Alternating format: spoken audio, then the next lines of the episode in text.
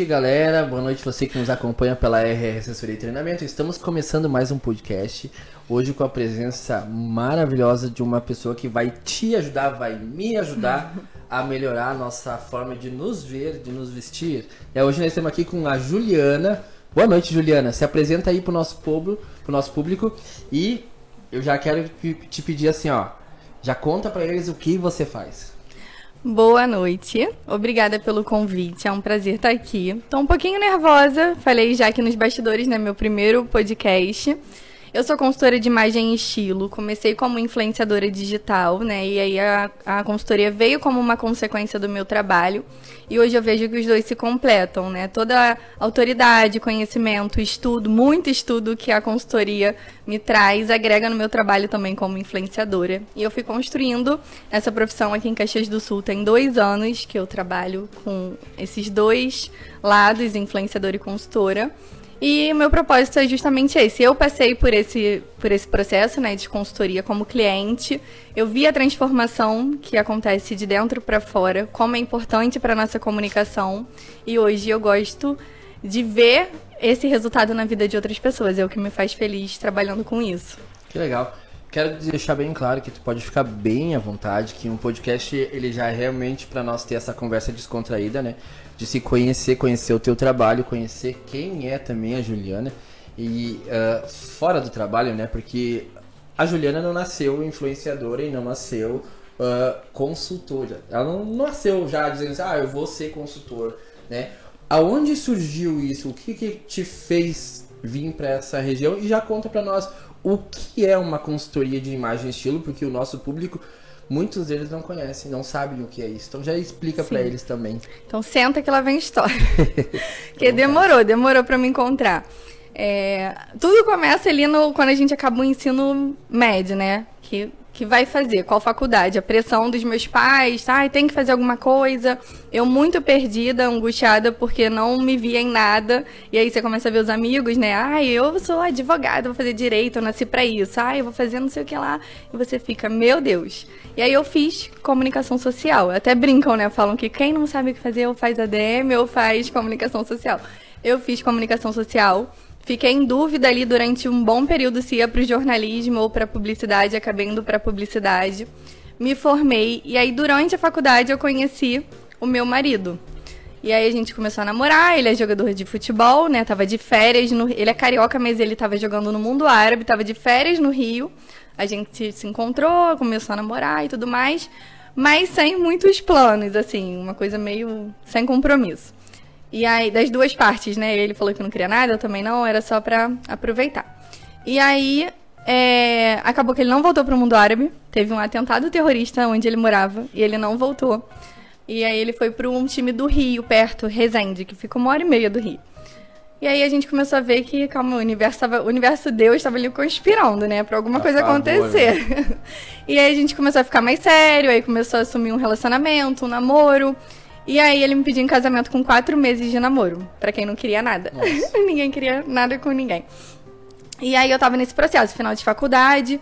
É, a gente começou a organizar como que ia ser casamento. Até então ele jogava perto do Rio, né? Então eu ficava num bate-volta. Durante a semana eu trabalhava no marketing de uma empresa, fazia faculdade. Fim de semana ia para Resende, passava o fim de semana com ele.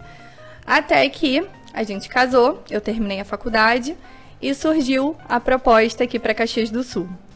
Aí eu comecei a ficar desesperada. Meu Deus do céu, e agora? O que, que eu vou fazer da minha vida? Uma mudança de vida assim drástica para mim, né? Uma rotina.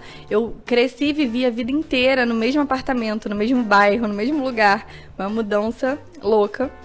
E eu já fiquei angustiada com o que eu vou fazer da minha vida. Não sei se eu tô pronta para ser só esposa e só dona de casa. Não que isso seja ruim, né? Mas cada um sabe o seu propósito. E aí eu comecei a procurar o que, que eu vou fazer que eu possa levar e trabalhar lá. Fiz o curso de maquiagem. Me formei como maquiadora e penteado. Cheguei aqui em Caxias cheia de gás, vou trabalhar, vai dar tudo certo, vai ser ótimo. Choque cultural, né? Ah, o povo bem agradável. Povo bem... um choque cultural imenso, assim, de uma bolha muito fechada, né? As pessoas bem, cada um no seu quadrado, por mais que me trataram bem, nunca ninguém me distratou, mas a gente sente aquele distanciamento. E aí em 2018, que foi quando a gente veio, eu entrei em depressão. Fiquei muito mal. Falava todo dia que ia embora, achei que ia me separar, não tava aguentando mesmo viver é uma vida tão diferente, porque foi uma mudança não só de cultura, né, de rotina, de clima. Eu nunca tinha ficado longe da minha mãe, da minha família. E aí foi o pior ano da minha vida, eu só queria ir embora. Todos os dias eu ficava assim, quero ir embora, não aguento mais, desesperada. 2019 a gente resolveu engravidar. É, eu... Vocês decidiram? Sim, nós decidimos. Eu pensava ter só com 30 anos, que eu faço esse ano, né, em outubro. Uhum. Mas o Thiago ficava assim, ah, pensa que agora você pode se dedicar à maternidade, que realmente é um privilégio poder ficar 24 horas em função da, do filho ali nos primeiros anos, né? E não é toda mãe que pode fazer isso. E eu pensei, é verdade. Então a gente resolveu, em junho de 2019, a gente parou os métodos né, contraceptivos e engravidamos em dezembro. Aí eu curti esse processo da Maitê, virei mãe, é uma mudança absurda também, parece que vira uma chave dentro da gente. Aí todo o processo pós-parto também, de entender o que está acontecendo. Quando a Maite fez seis meses, que ela já começou a ficar mais independente, voltou dentro de mim aquele desejo, preciso fazer alguma coisa. Não consigo ser só mãe, só dona de casa, só esposa. E aí, nessa busca louca, o meu marido falou: por que, que você não se dedica à internet? Você tem jeito para isso, você gosta de moda, você gosta de se comunicar, você gosta de tirar foto, mostrar lugares, restaurantes, dicas leva a sério, quem sabe, né? Aí falei, tá bom, comecei a me dedicar realmente. E aí, lei da atração. Falei para ele assim: amanhã eu vou no shopping. Eu era cliente de uma marca do shopping, né? Assídua. Eu vou lá no shopping e vou propor uma parceria pra dona da loja, sem contrapartida. Ela não precisa me dar nada, só pra eu começar a aparecer. Vou lá fazer conteúdo, faço umas fotos pra ela. E ele falou: Isso aí, vai lá e faz isso. E aí no dia seguinte, gente, eu juro pela minha filha, a dona da loja me mandou mensagem perguntando se eu queria ser influenciadora da loja com contrapartida. e aí eu comecei, eu tinha acabado de começar a me dedicar ao Instagram. É, ela é dona de três lojas do shopping. Eu fiquei com duas delas, lojas grandes, marcas grandes. E foram as minhas primeiras marcas. Então, assim, eu já comecei com muito impacto, né? Com duas marcas de nome, de peso na moda.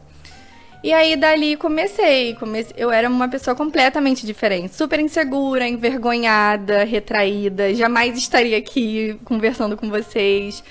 E aí comecei a quebrar isso. Ela falava: "Você pode fazer uma live para mim?" Eu posso, morrendo de medo. Ela posso. Ia lá, travava, gaguejava, não fluía, mas eu ia. E eu tava sempre tudo eu topava. Você pode, posso, tudo tava lá. E aí eu fui crescendo, as pessoas foram me conhecendo aqui em Caxias, eu fui furando a bolha, fui entrando, né, do meu jeito. No início ainda foi difícil porque eu tentava me podar um pouco pra caber nessa realidade caxiense. Depois de dois anos de terapia eu me libertei disso. É, sou muito eu hoje em dia, né? E quem gostar de mim, ótimo. Eu entendo que cada um tem um, um gosto, um jeito, né? É, uma sintonia com uma pessoa. E aí, nesse processo de consultoria, uma amiga de influência, né? Uma amiga falou assim: Ju, acabei de me formar como consultora de imagem. Quero te dar de presente a consultoria para você divulgar o meu serviço. Você topa? Eu falei: topo.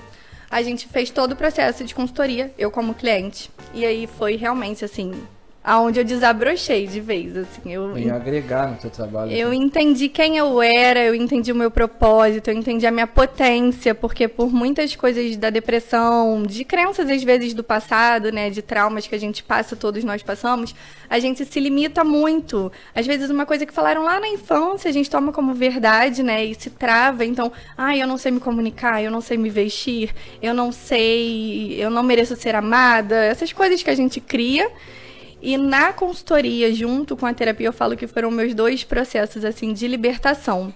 Até na busca é, da conexão com Deus, que eu estava muito distante, e foram esses dois processos também que me deram esse start, sabe, de me conectar mais com Deus, com a espiritualidade, de fortalecer a minha fé.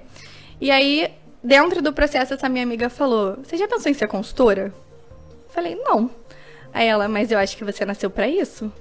Porque eu não. Eu sou consultora de imagem, mas você conduziu todo o seu processo. Aí ela. Esse é o momento. A gente estava no, no auge da pandemia, tudo fechado, shopping. Ela falou: esse é o momento, tá tudo no online. Me enviou uma lista de cursos online que ela achava que seriam ótimos eu fazer. o Thiago falou, vai.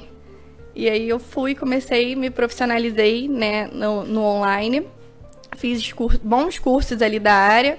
Depois eu fui fazendo especializações e aí foi só foi só fluindo. Foi acontecendo. É aquela coisa, tipo, sabe uma coisa que tu falou que me marcou muito agora?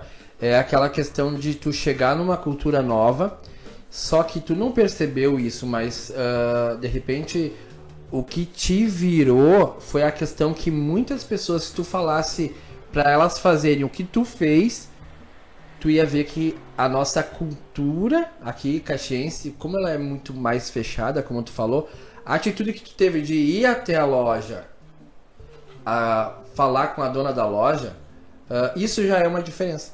Porque eu acho que aqui em Caxias é difícil as pessoas que for, vão fazer isso. Se tu comentar isso com qualquer outra pessoa, ela vai te dizer a mesma coisa aqui em Caxias, porque é difícil. Porque gente, é, é, um povo mais retraído, uma coisa mais fechada, como tu falou. E aí tu veio e tu realmente furou a bolha. Tu entrou lá e tu disse para ela assim, ah, eu quero então tu fez algo diferente. Isso marca muito né, as pessoas. Fora que, né, uh, pelo que tu estava comentando, né, tipo, uma das coisas que eu acho muito legal é a atitude, né, de uh, ouvir algo, né, assimilar aquilo e já dizer assim, eu vou, eu vou, eu vou me jogar de cabeça. Hoje é difícil. E como foi essa questão aí que, vamos dizer assim, tu já comentou algumas dificuldades, né? Mas como foi essa questão ali de tu se adaptar ao mundo da moda num lugar diferente, numa questão de visual, tu ter que ir falar com uma outra pessoa, falar, uh, uh, colocar o teu, vamos dizer, a tua capacidade de ajudar ela a, a, mudar a imagem, né? E a gente sabe que isso tem que ser uma iniciativa uh, da pessoa, porque nessa cultura, vamos dizer assim, e essa tua, vamos supor assim, essa tua profissão, uh, as pessoas acham que não dá dinheiro. Como foi para te enfrentar isso, tipo, trazer isso como uma profissão? Porque eu vejo assim, hoje eu conheço algumas pessoas que são consultoras de imagem, mas, né, uh, viralizou depois disso. Eu sei que tu, que nem tu falou, tu começou na pandemia, tipo, isso ainda, vamos supor, aqui, aqui no Rio Grande do Sul, pelo menos, ela não tinha chegado ainda. Então, como foi encontrar essa barreira? Existiu uma barreira ou pra ti tu acha que foi mais fácil? É, eu vejo, pra mim, né, que fluiu. Foi uma coisa que fluiu. Eu não sei se porque eu falo que eu sou o meu próprio case de sucesso, porque as pessoas que me acompanhavam ali no Instagram viram essa virada de chave. Então é como se eu, eu fosse a minha prova social. Realmente a consultoria de imagem funciona. Isso daí realmente faz sentido. E eu comecei a abordar esse tema, mostrar isso. Então, eu nunca precisei ficar vendendo de uma forma. É natural, sabe? Eu mostro no Instagram, eu falo sobre o meu trabalho, a minha postura. Outro dia até recebi uma mensagem de uma seguidora que falava exatamente isso. Ela falou: Ju, é incrível ver como você mudou. E isso é ótimo, porque você hoje é muito mais segura e confiante. A gente vê muito mais brilho no seu olhar. Então, é perceptível, sabe, para quem me acompanhava.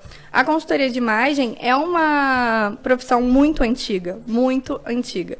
E aí realmente deu um boom, uma viralizada, né? Eu acho que na pandemia, inclusive, que as pessoas começaram a ter esse cuidado, principalmente por, causa das telas, do, das chamadas de vídeo, começaram a se preocupar um pouco com esse impacto, a cuidar da imagem e tudo mais.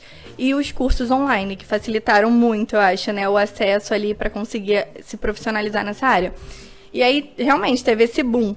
Mas longe de ser uma profissão que não se ganha bem, né? Hoje no Rio, pesquisando o mercado, a gente vê consultoras de nome que uma consultoria é 5 mil reais, 6 mil reais, uma. E a agenda dela está sempre lotada, né?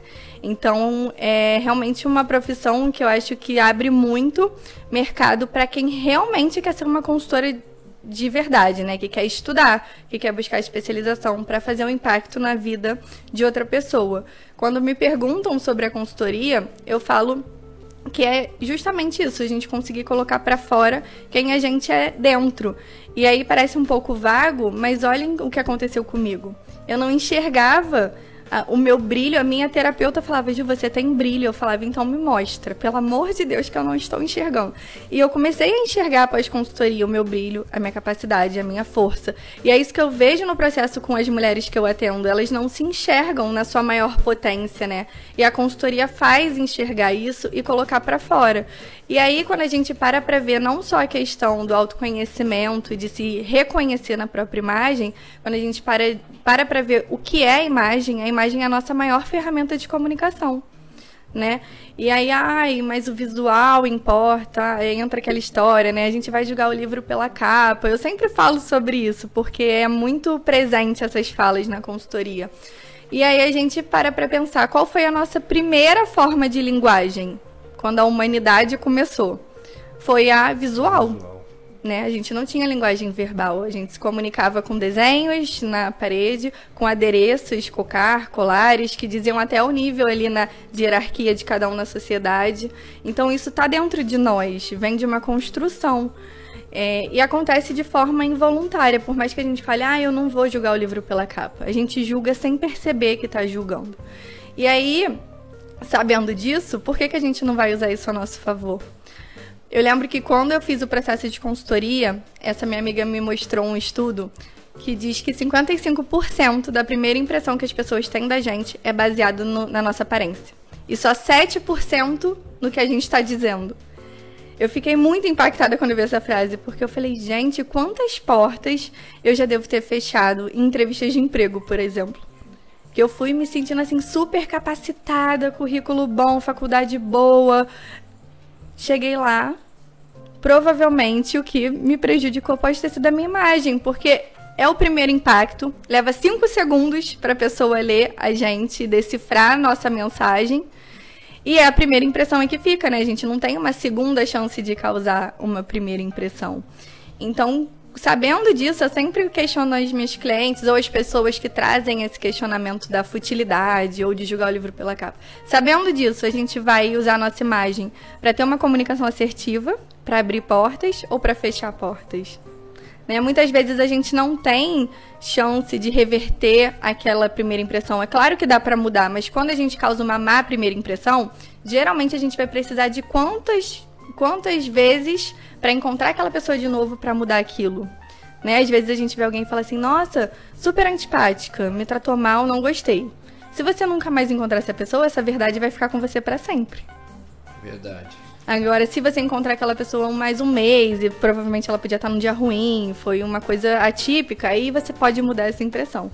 Mas é contar muito com a sorte de ter a chance de mudar aquela primeira impressão, né? E deixa eu te falar uma coisa, deixa eu contar uma história que eu acho que até, né, para nossos bastidores que conhecem essa pessoa, a gente, como gente estava contando antes ali, antes do programa, que a gente tem uma amiga carioca, né?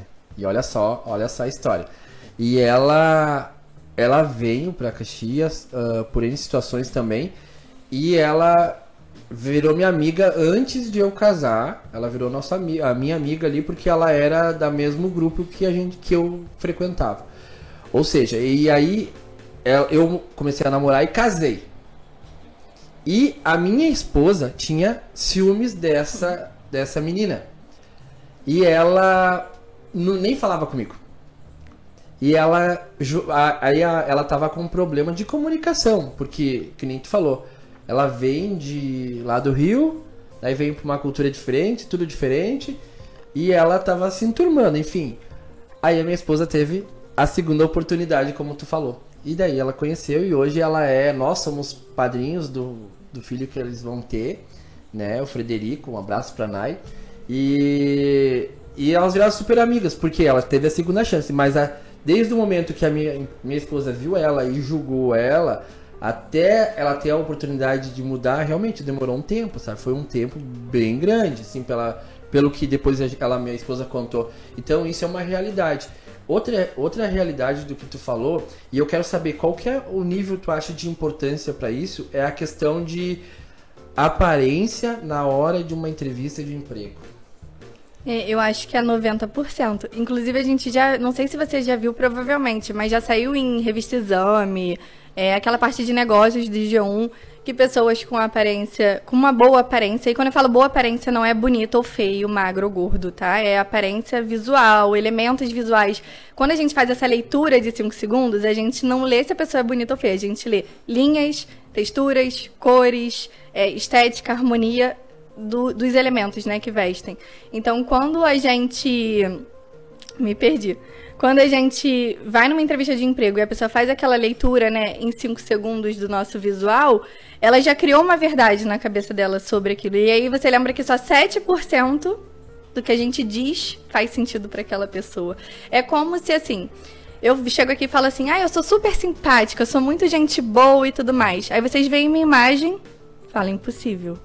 Aquela, a minha imagem vai dizer mais para vocês do que eu tentando convencer vocês. Imagina, eu sou super simpática, eu sou muito legal. sou uma pessoa maravilhosa. Não, não convence, né? É, é, como se tivesse um ruído mesmo do que eu tô dizendo e do que vocês estão enxergando. Então tudo precisa estar tá alinhado, óbvio. Não é um personagem que a gente vai criar com a nossa imagem para convencer alguém de alguma coisa e depois não é nada daquilo. É o que eu sempre falo para cliente: vocês não podem me enganar. Qual o objetivo de imagem de vocês? O que, é que vocês querem transmitir? Ah, eu quero transmitir empatia. Show. Você é uma pessoa empática? Porque a gente não pode criar um personagem né? É a verdade ali do que a gente quer mostrar. É claro que a consultoria ajuda a gente talvez deixar os pontos fracos, nossos pontos fracos mais escondidinhos e potencializar o que a gente tem de melhor, mas é a verdade que tem dentro da gente, né? E numa entrevista de emprego, isso daí é 90%, porque quantas pessoas tem numa sala muitas vezes? Um, eu já participei de vários é, processos seletivos de grandes empresas lá no Rio que tinham 20, 30, 50 pessoas na sala falando a mesma coisa muitas vezes, né, do currículo. Ah, faço faculdade de comunicação, faculdade tal e o que que vai diferenciar ali? É a imagem, né? E eu vou dizer assim, uh, hoje as empresas, né, tem, vamos falar, vamos falar assim uh, de zelar pelo nome, né? Que tu disse, tu, tu hoje é contratada por duas empresas grandes e quando você, com certeza, né, você ainda não era, que nem tu falou, quando tu for, começou como influencer, tu não era, tu não prestava consultoria de imagem ainda, né? Uhum. E você chegou então numa postura já provavelmente que criou um impacto nela, certo? E eu vou dizer assim, você já tinha isso então antes, certo?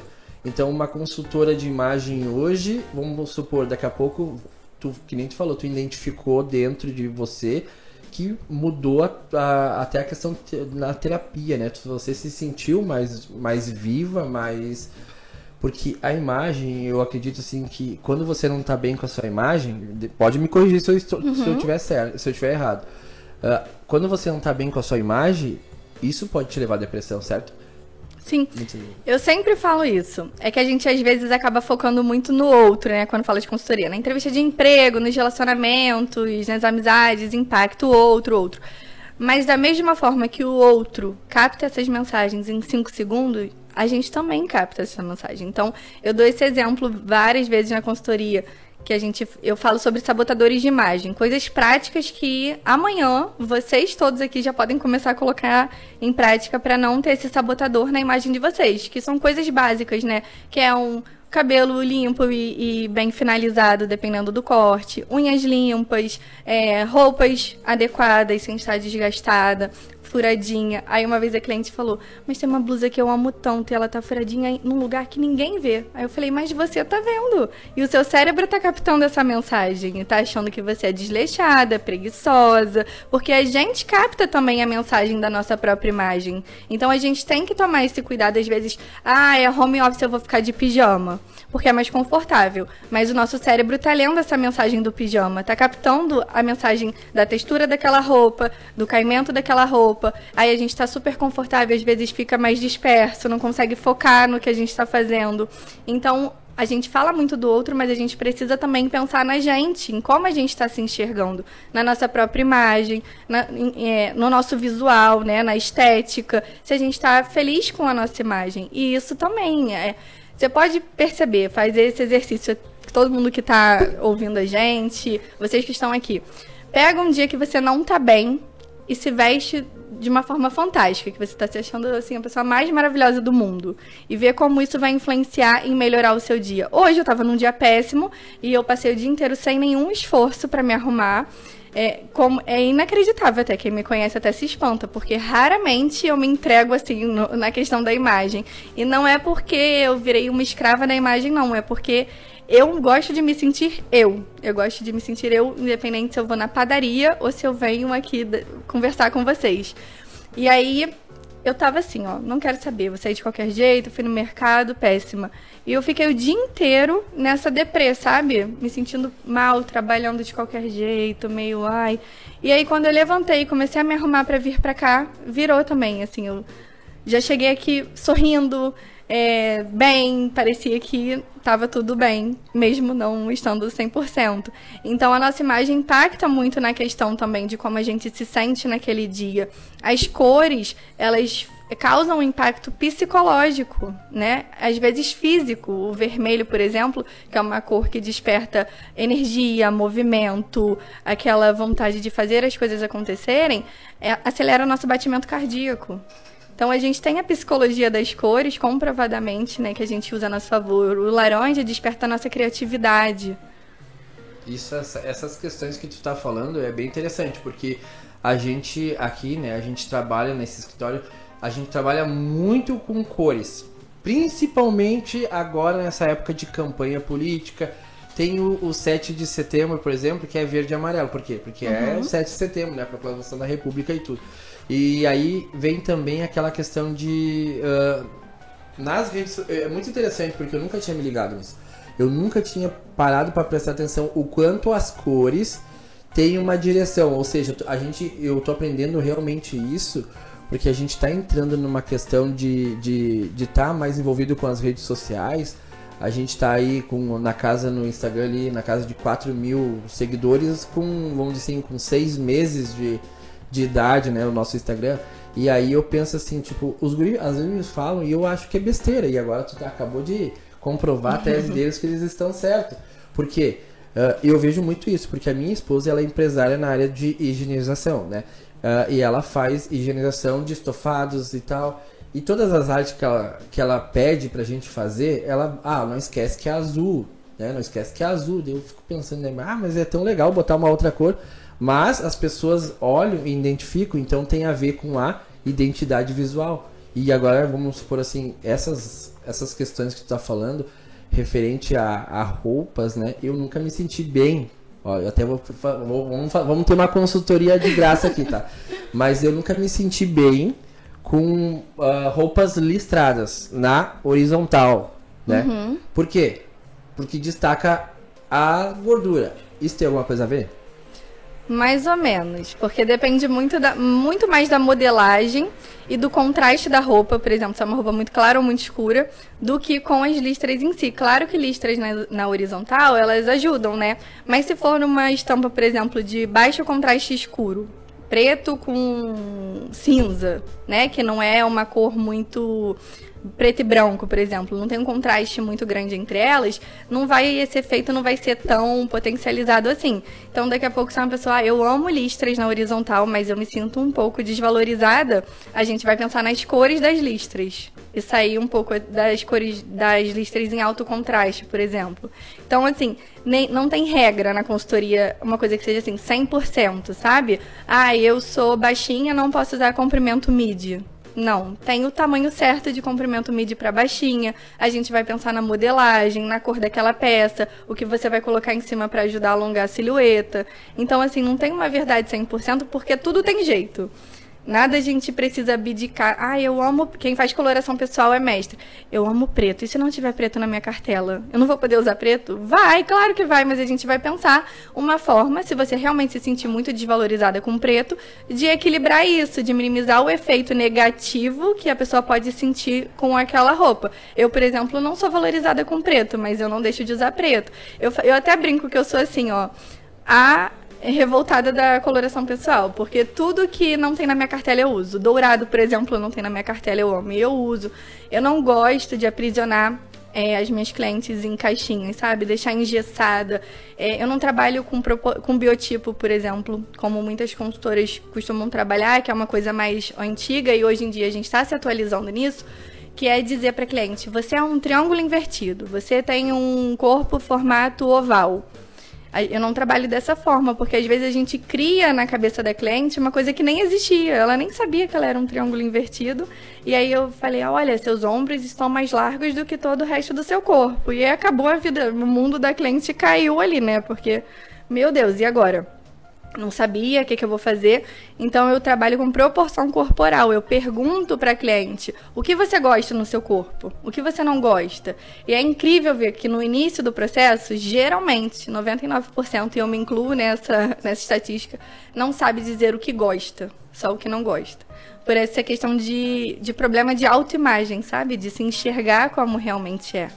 E aí, ao longo do processo, ela vai descobrindo coisas assim, nossa, eu gosto dos meus ombros, eu, mesmo que seja mais largos. E eu não preciso sinalizar isso para cliente, porque tem cliente, às vezes, que é um, um triângulo invertido, que é justamente esse corpo que é assim, né? Ombros bem largos, muito nítido ali. E ela sabe que ela tem essa proporção maior e fala, mas eu amo ser assim por que, que eu vou querer equilibrar uma coisa que a pessoa ama, que é uma característica positiva para ela? Né? Então a gente tem que pensar sempre ter esse cuidado, entender o que a cliente precisa, como ela se sente e o gosto dela, porque às vezes, ah, eu sou uma triângulo invertida e eu não gosto, mas eu amo usar a ombreira, que tá super em alta agora, voltou com tudo e potencializa os ombros, que é aquela roupa que tem estrutura aqui nos ombros, né? Eu não vou poder mais usar? Claro que não, a gente vai vai compensar, né, equilibrar na parte de baixo, vai trazer volume para deixar equilibrado as suas proporções. Então essa questão da listra entra aí. Você vai poder continuar usando a listra se você gostar da estampa, mas pensar em que nem hoje, ó, você tá com baixo contraste, você tá com um azul que não faz muita diferença de um azul para o outro. E não deixa de ser uma listra horizontal. Por mais que não seja listra, mas ela faz um desenho é. na horizontal. Mas tem um baixo contraste e aí tem profundidade na cor. Então, não ressalta isso que você não gosta. É, o que eu não gosto é que eu, uma, eu não gosto de fazer academia, eu não gosto de ir pra academia. Quer dizer, eu gosto. O problema é que na real falta tempo agora, né?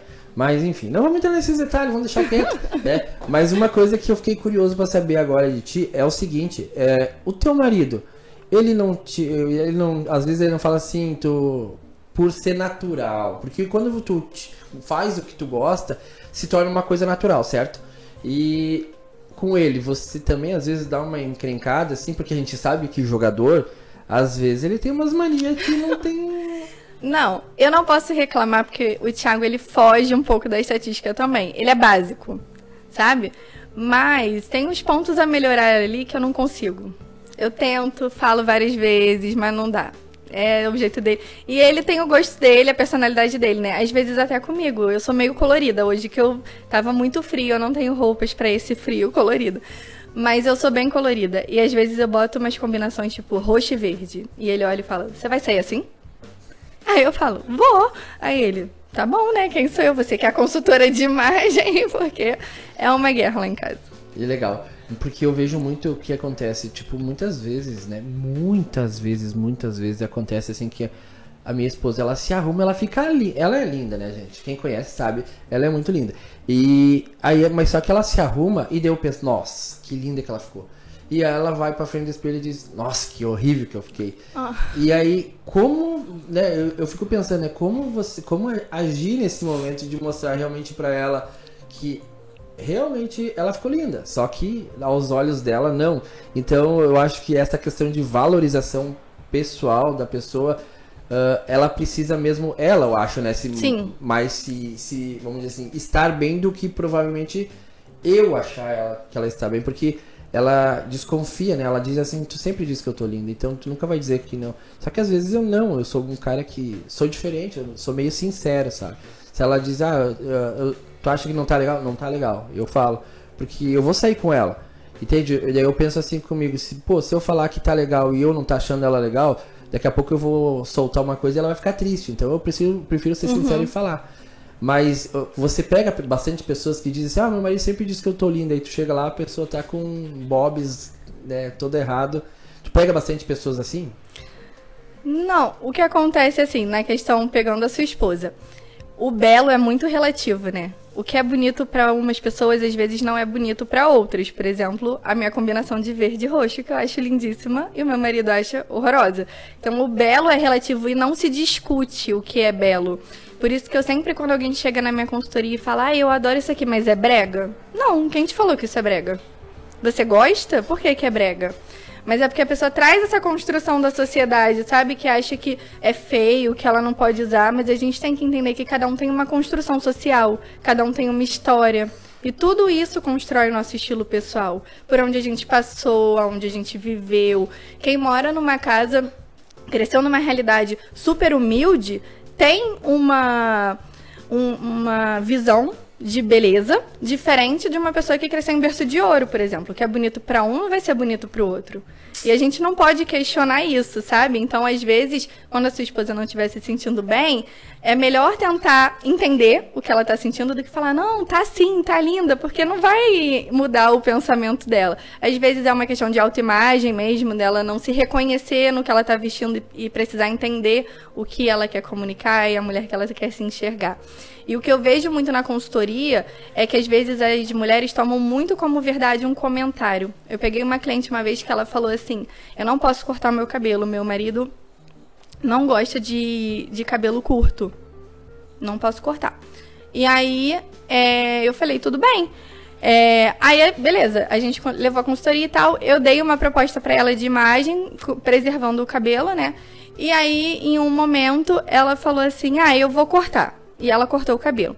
E ela se achou lindíssima de cabelo e marido, de cabelo curto e o marido dela também achou ela lindíssima de cabelo curto.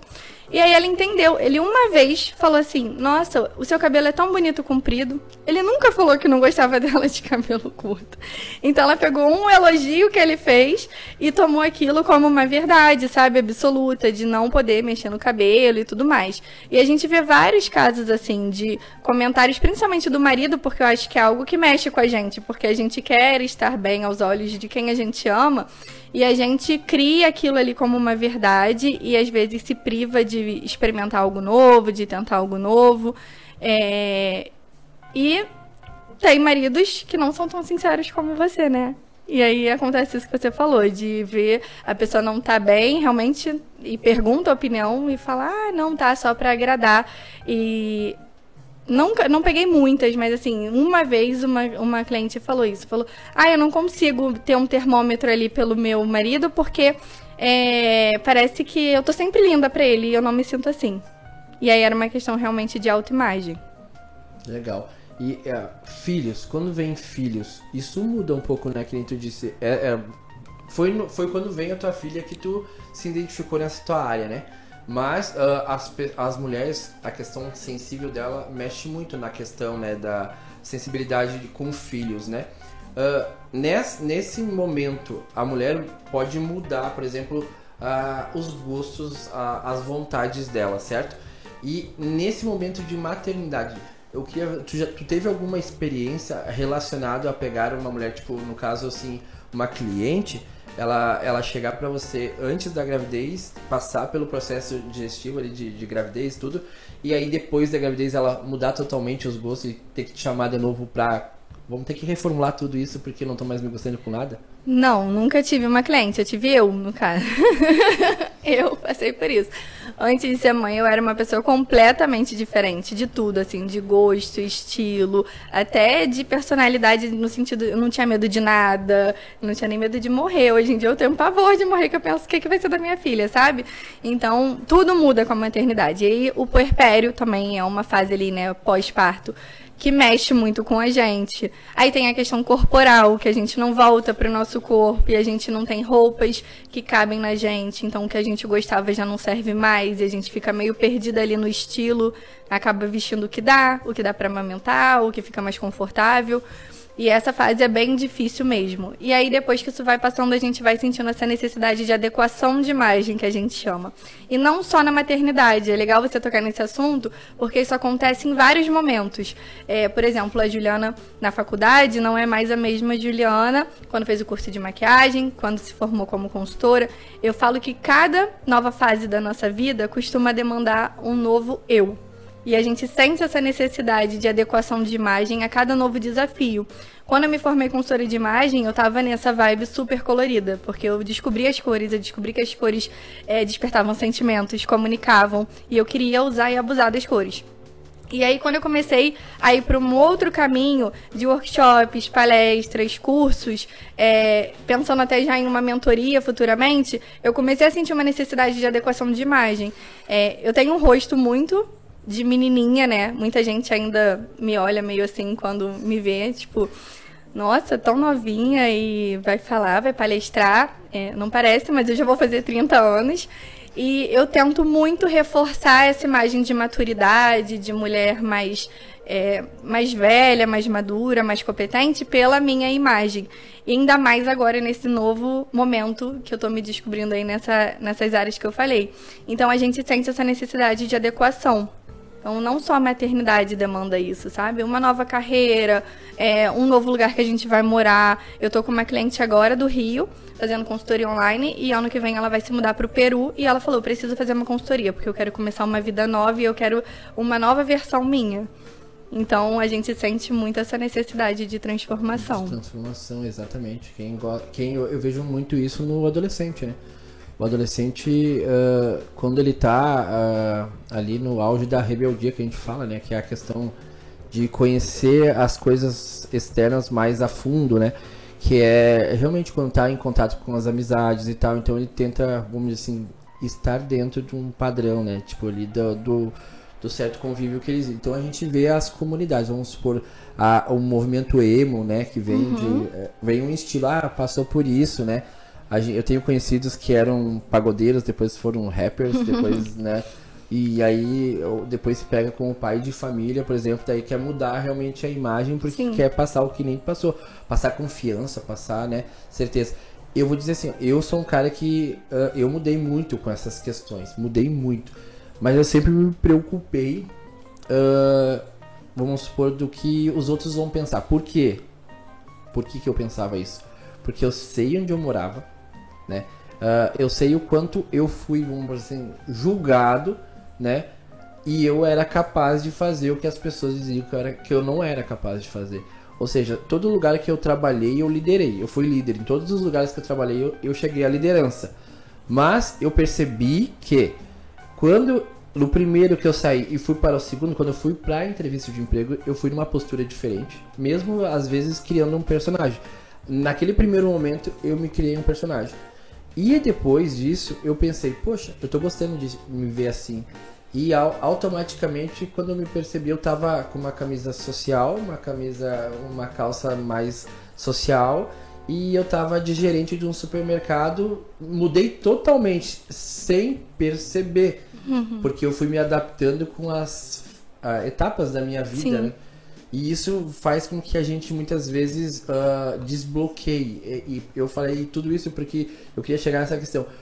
Às vezes você precisa trabalhar o desbloqueio. E eu acho que na, na consultoria tu trabalha muito com isso, né? Desbloquear algo que está dentro da pessoa uhum. e ela não descobriu ainda. Sim. Né? É isso que a gente faz o tempo todo. Eu quero um adendo, que agora eu me confundo às vezes clientes, histórias de amigas, só uma correção. A história do cabelo que eu falei, da, não foi uma cliente minha, foi uma cliente da minha amiga, Chay, consultora de imagem aqui de Caxias do Sul, maravilhosa também. Inclusive, quero, já vou fazer a propaganda dela. Essa história é dela, eu já me confundi. É, mas isso acontece o tempo todo. Cada no... Eu sempre bato nessa tecla. Cada nova etapa, cada novo desafio é um novo eu. A gente tem que botar isso na cabeça, né? É, não tem jeito, porque a gente sente essa necessidade. Outro dia eu falei sobre isso nos meus stories. Eu desenterrei umas fotos minhas lá da adolescência. E é pavorosas, né? E aí eu tava como? Saia justinha de bandagem, top neon, argola, não sei o quê. E eu, gente, e na época minha avó falava assim: um dia você vai ver essas fotos e você vai se arrepender. E eu falava, claro que não. Eu achava que eu tava no auge, né, da moda, igual. Só que eu tava igual a todo mundo. Se você pega a foto do meu grupo de amigas, parece que todo mundo comprou a mesma roupa e saiu igual. É a questão do querer pertencer a um grupo. E a gente aí acaba deixando de ser a gente deixa de lado a nossa personalidade, o nosso gosto, quem a gente é, o que a gente quer mostrar, as nossas potências que a gente quer mostrar para pertencer a um grupo. E aí a gente começa a usar a mesma roupa daquele grupo, ouvir a mesma música daquele grupo, mesmo que muitas vezes a gente não goste. Eu cansei de ir para evento de música eletrônica, mesmo não gostando, porque eu queria pertencer ao grupo que eu tinha ali de amizade, né? E quando a gente se livra dessas amarras, entende que a gente não precisa pertencer. A gente tem que ser a gente e aonde a gente tiver que estar, a gente vai estar, independente de qualquer coisa tudo muda na nossa cabeça. E aí a gente começa a desbloquear essas coisas que a gente tem dentro de nós, essas crenças limitantes, né, que tem dentro de nós, que muitas vezes vêm lá de uma construção. Eu via muito de mim, por isso que eu falo que eu sou o meu case de sucesso, porque eu me uso muito, que eu passei por todo esse processo. A minha insegurança era muito com medo do que as pessoas iam pensar do que iam falar. Quando eu comecei a trabalhar com Instagram, eu me privava de fazer stories porque eu tinha vergonha dos amigos do Thiago lá do Rio que iam achar, olha lá, a esposa de jogador querendo ser blogueirinha. Olha que loucura. E olha onde eu tô agora. Imagina se eu não tivesse continuado ali, persistido, mesmo com vergonha e mesmo com medo do julgamento. Então foi aos pouquinhos eu fui me libertando. E hoje que eu sei que a gente pode se libertar, trabalhar mentalidade, comportamento, como a gente se enxerga, entender a nossa imagem, a potência da nossa imagem, eu quero fazer isso por outras pessoas, porque eu sei que a gente pode, eu sei o impacto disso, sabe? Hoje eu dou workshop para mentorias mostrando o impacto da nossa imagem para vendas, mostrando o impacto na comunicação. Eu já tive feedback de clientes que vieram focadas no profissional, porque assim a maioria vem focada na imagem profissional, mas vieram me falar depois de como isso impactou na sua vida com o marido, na sua vida com o filho.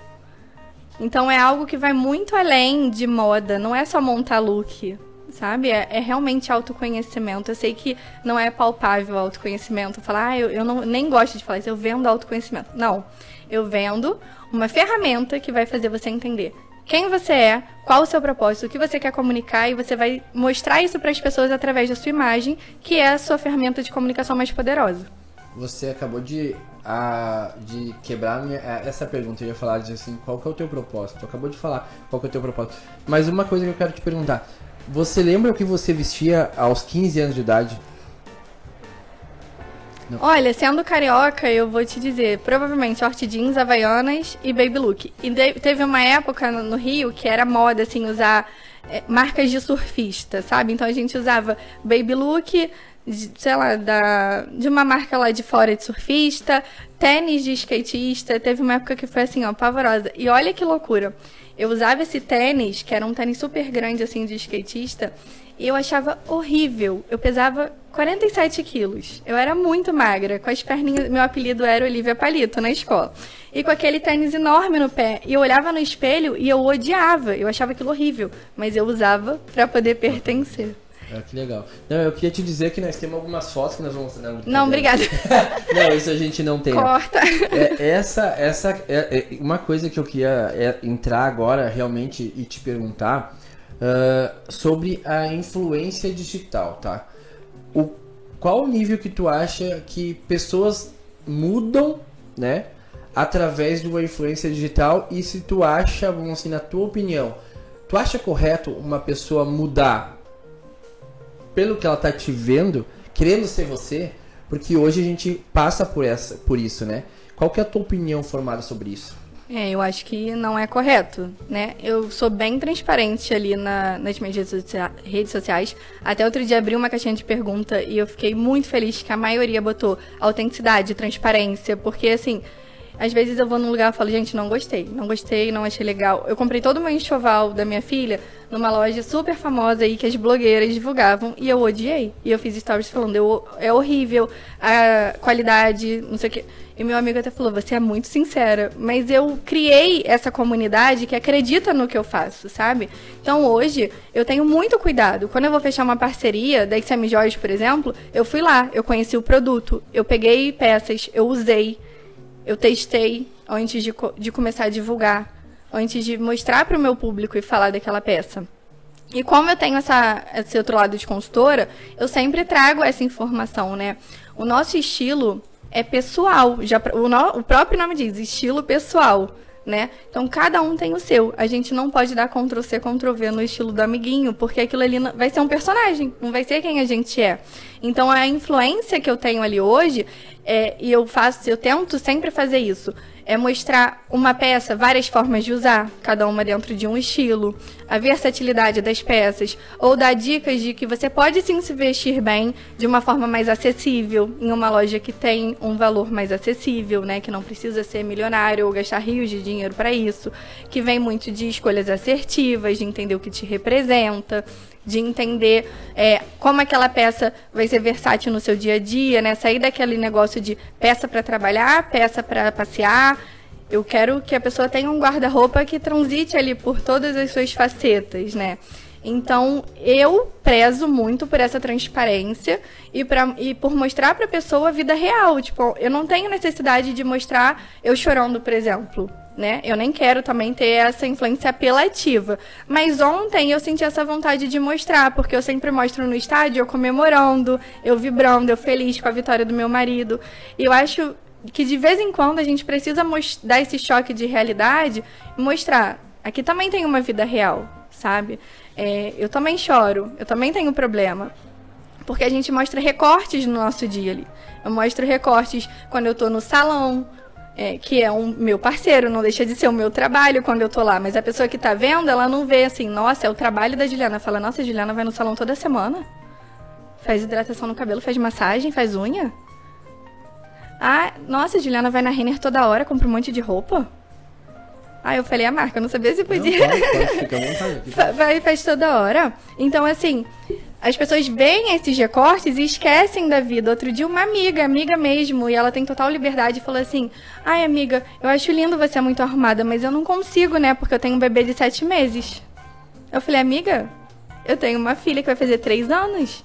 E eu sou assim desde sempre. Tudo bem que eu não, eu não tinha um estilo tão próprio, né? Tão, eu não era tão eu antes de entender o que eu tava vestindo e tudo mais. Mas eu sempre fui vaidosa, sempre me maquiei. Tem foto eu amamentando minha filha com dois meses e me maquiando com uma mão só, que o meu marido tirou. Então, assim, eu falei, amiga, eu tô num lugar que eu não tenho rede de apoio nenhuma. Eu não tenho ninguém aqui da minha família que eu possa confiar, falar, fica aqui com a minha filha um pouquinho.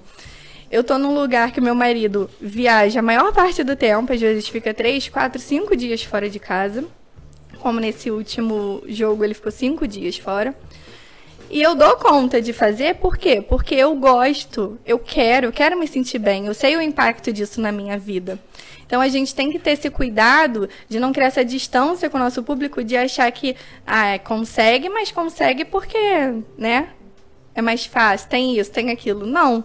Então eu sempre falo sobre isso ali nos stories, que ali são recortes, que eu também tenho meus momentos.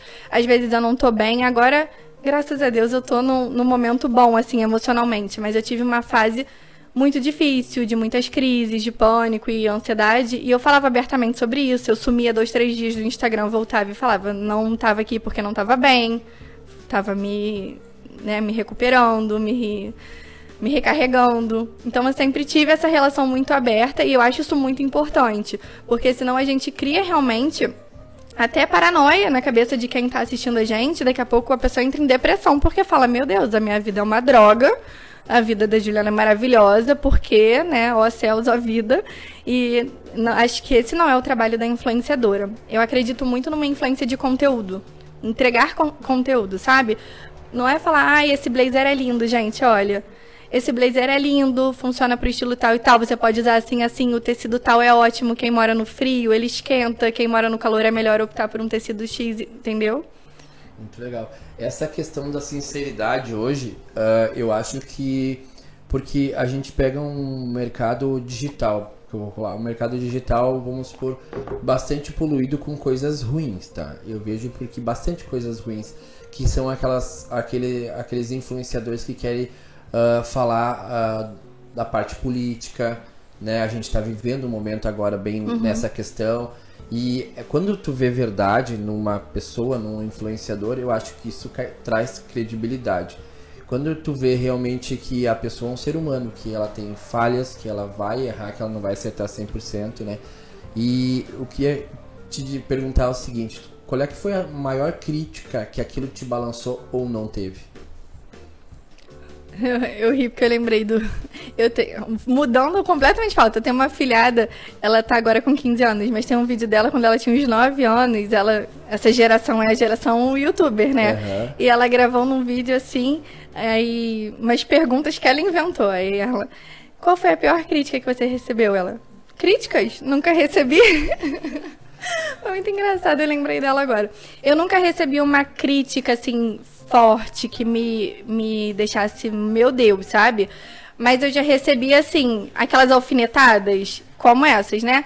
Nossa, vai no salão todo dia? Nossa, quantos pés você tem? Por que tantos sapatos? Quando eu representava uma marca de sapatos. Nossa, mas toda hora postando semi-joia. Nossa, mas. E a pior para mim, que assim, ó, me mata, por isso que eu nem gosto muito de falar. Ah, é esposa de jogador. Essa é a pior. Porque, primeiro, que as pessoas vivem uma realidade aleatória, né? Que acha que todo jogador ganha muito bem. E a gente sabe que essa não é a realidade do Brasil, né? É a minoria que ganha muito bem. É, eu até já falei isso uma vez com, com uma amiga, que ela falou assim, ai amiga, porque é diferente a sua vida, né? Você é esposa de jogador e tal. Eu falei, amiga, às vezes o seu marido que trabalha na empresa tal ganha igual ou até mais do que o meu, que é jogador. Então, assim, tem essa visão ainda muito louca. O rótulo, né? De que todo jogador tem muito dinheiro. E aí, isso já é uma coisa que me deixa chateada. E a segunda coisa que me deixa chateada é achar que, por causa disso, eu construí tudo que eu construí. Eu consegui tudo que eu consegui. Sabe? Porque eu consegui tudo sozinha e eu tenho plena consciência disso. Sozinha não, né? Tive o apoio de quem abriu portas para mim aqui na cidade. Eu sou muito grata para eu conseguir construir esse caminho. Mas assim, eu não tive atalho, investimento, nada. Eu botei a cara e fui. E aí quando alguém tenta desvalorizar isso porque eu sou esposa de jogador ou acha que é, ah, é um passatempo, sabe? Porque ela quer mostrar que faz alguma coisa. É para mim é a pior. Essa me derrubava, agora eu já tô mais blindada. E uma, essa, essa questão é uma questão que é muito séria, porque se tu parar para analisar, uh, as maiores, vamos supor assim, é, muitas pessoas acham que são da parte questão feminista, né? Hoje a gente vive bastante essa questão feminista.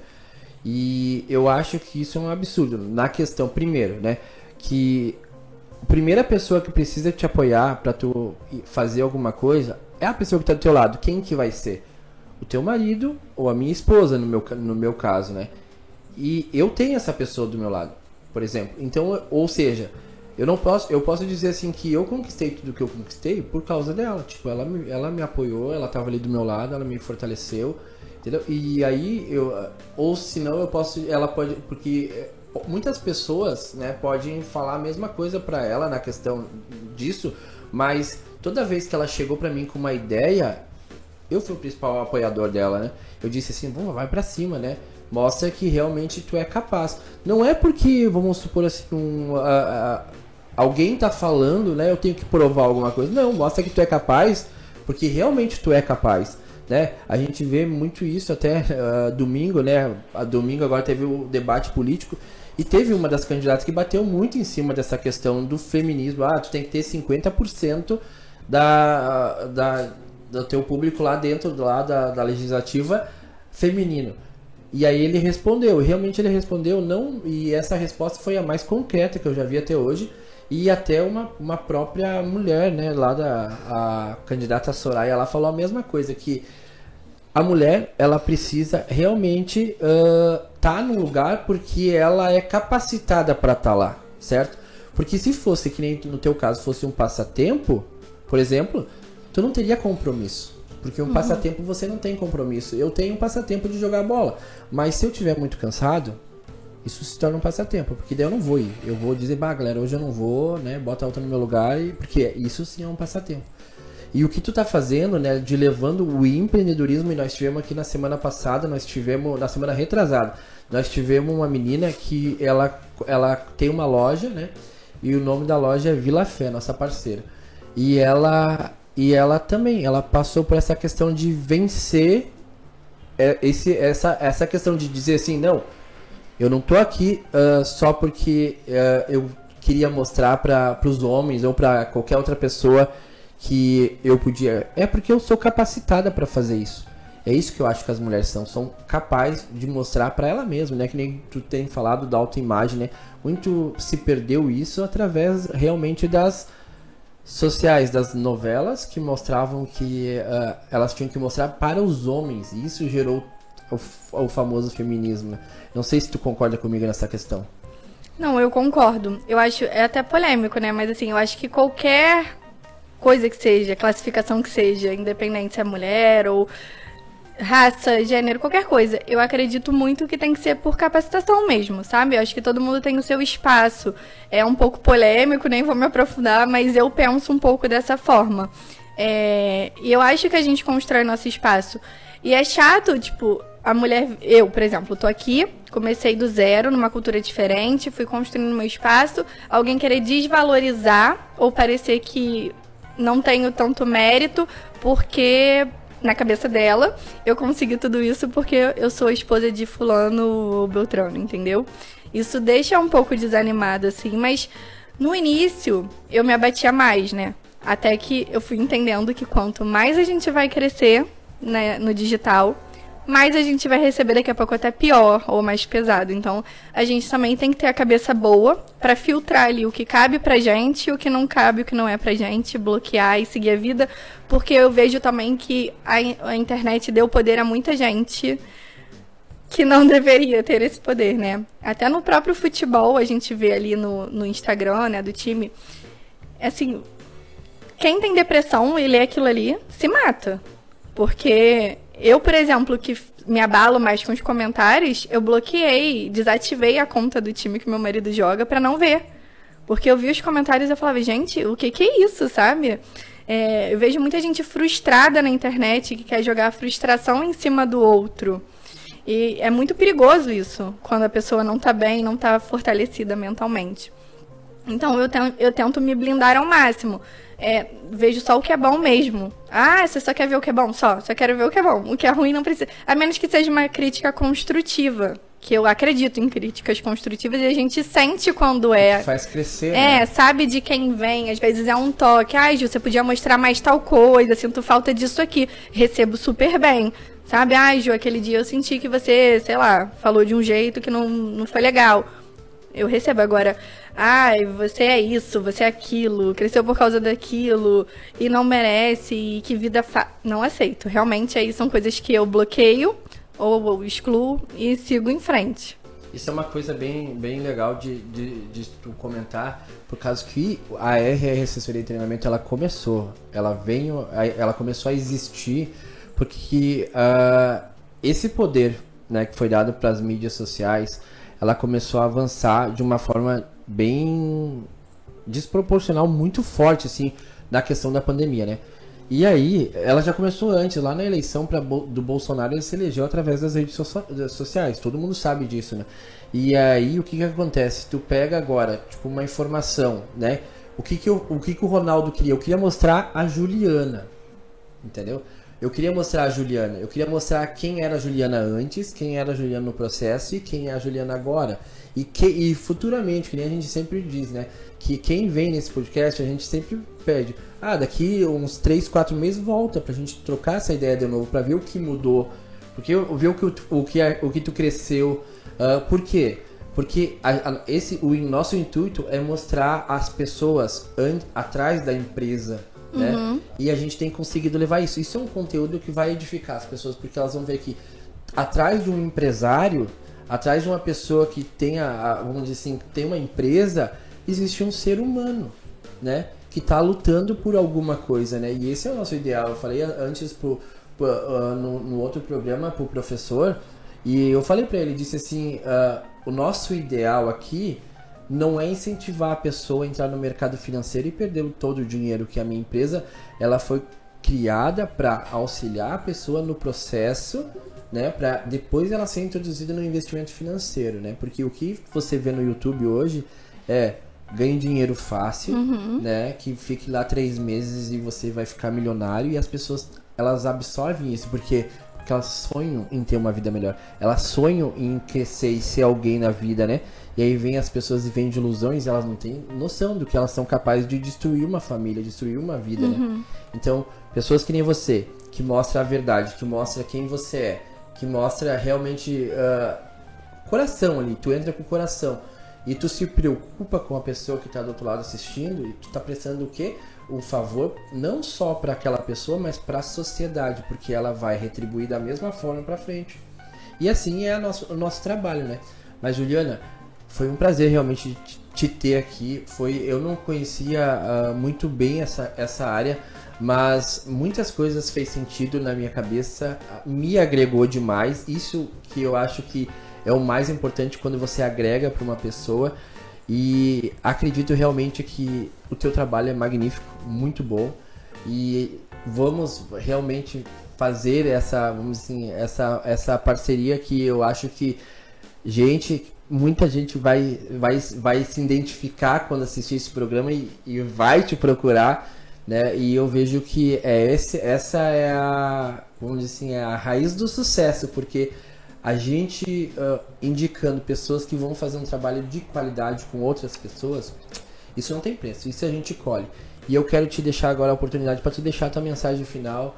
Uh, fala para as pessoas, uh, fala teu Instagram, né, para as pessoas te seguirem, te conhecer um pouco melhor.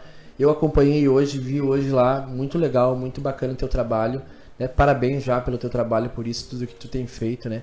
Deixa, pode ficar à vontade de fazer tuas considerações. Eu quero agradecer também a oportunidade.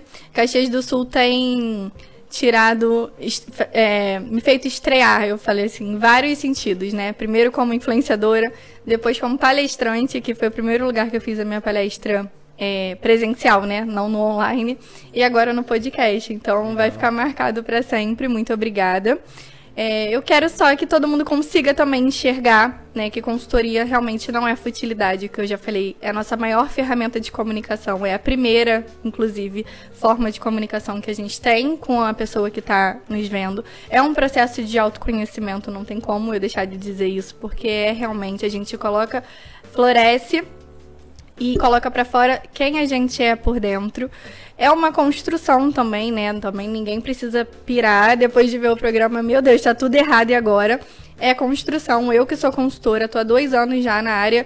Ainda me pego, às vezes, também precisando estudar, aprofundar, treinar um pouco meu olhar, é, lapidar alguma coisa na minha imagem. Então, não é uma, um botãozinho de um dia para o outro. É, e basta a gente querer. É uma coisa também que eu já percebi ao longo desse, desse tempo eu já presenteei algumas pessoas com consultoria e não tive um retorno, sabe? A pessoa não se dedicou a fazer a consultoria ou nem me deu satisfação, deixou o processo pela metade. Então também já percebi que é algo que a pessoa precisa querer passar e, pre e precisa me procurar e querer passar por isso. Não adianta a gente também ver que a pessoa precisa e falar, ai, toma, porque não vai. É um processo que depende 50% da consultora, 50% da cliente, né, de quem está passando pelo processo. E uma frase que eu sempre gosto de falar, que hoje em dia todo mundo, quando eu passo, eu falo, é um filtro do Instagram. Eu peguei com uma mentora que eu faço também uma parte de estudos ali para influência digital, que eu gosto sempre de estudar e aprimorar o meu trabalho.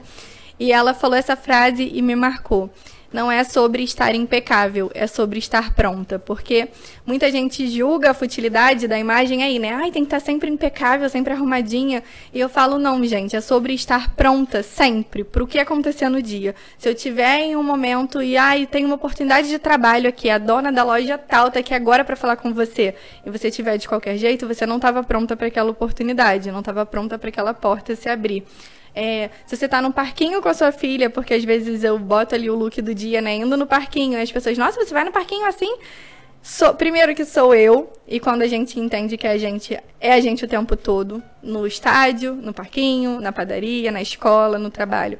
E segundo, que é a questão de estar tá pronta, né? No parquinho eu posso conhecer uma amiga, eu posso conhecer uma mulher solteira pode conhecer o seu futuro, né, crush, vamos dizer assim.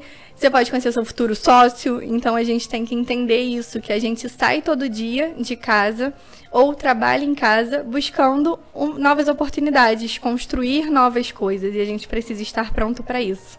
Muito bom. Gente, quero agradecer de coração vocês que nos acompanham, né, que vocês nos seguem, que vocês compartilhem. Muito obrigado, né? A gente já tem batido aí recordes no Instagram. Assim, vocês vão ter aqui na nossa, no link aí embaixo na nossa bio aí também os links do, do Instagram dela, da Juliana, para vocês acompanharem esse trabalho magnífico que ela faz, conhecer as empresas que ela representa, os parceiros. E se você conhece aquele amigo que precisa mudar a sua forma de vestir, a sua forma de pensar, então já manda esse vídeo para ele que ele vai gostar de receber, tá bom? Fique com Deus. Muito obrigado mais uma vez. Obrigado, Juliana. Obrigada. E estamos aí até quinta-feira que vem. Um forte abraço.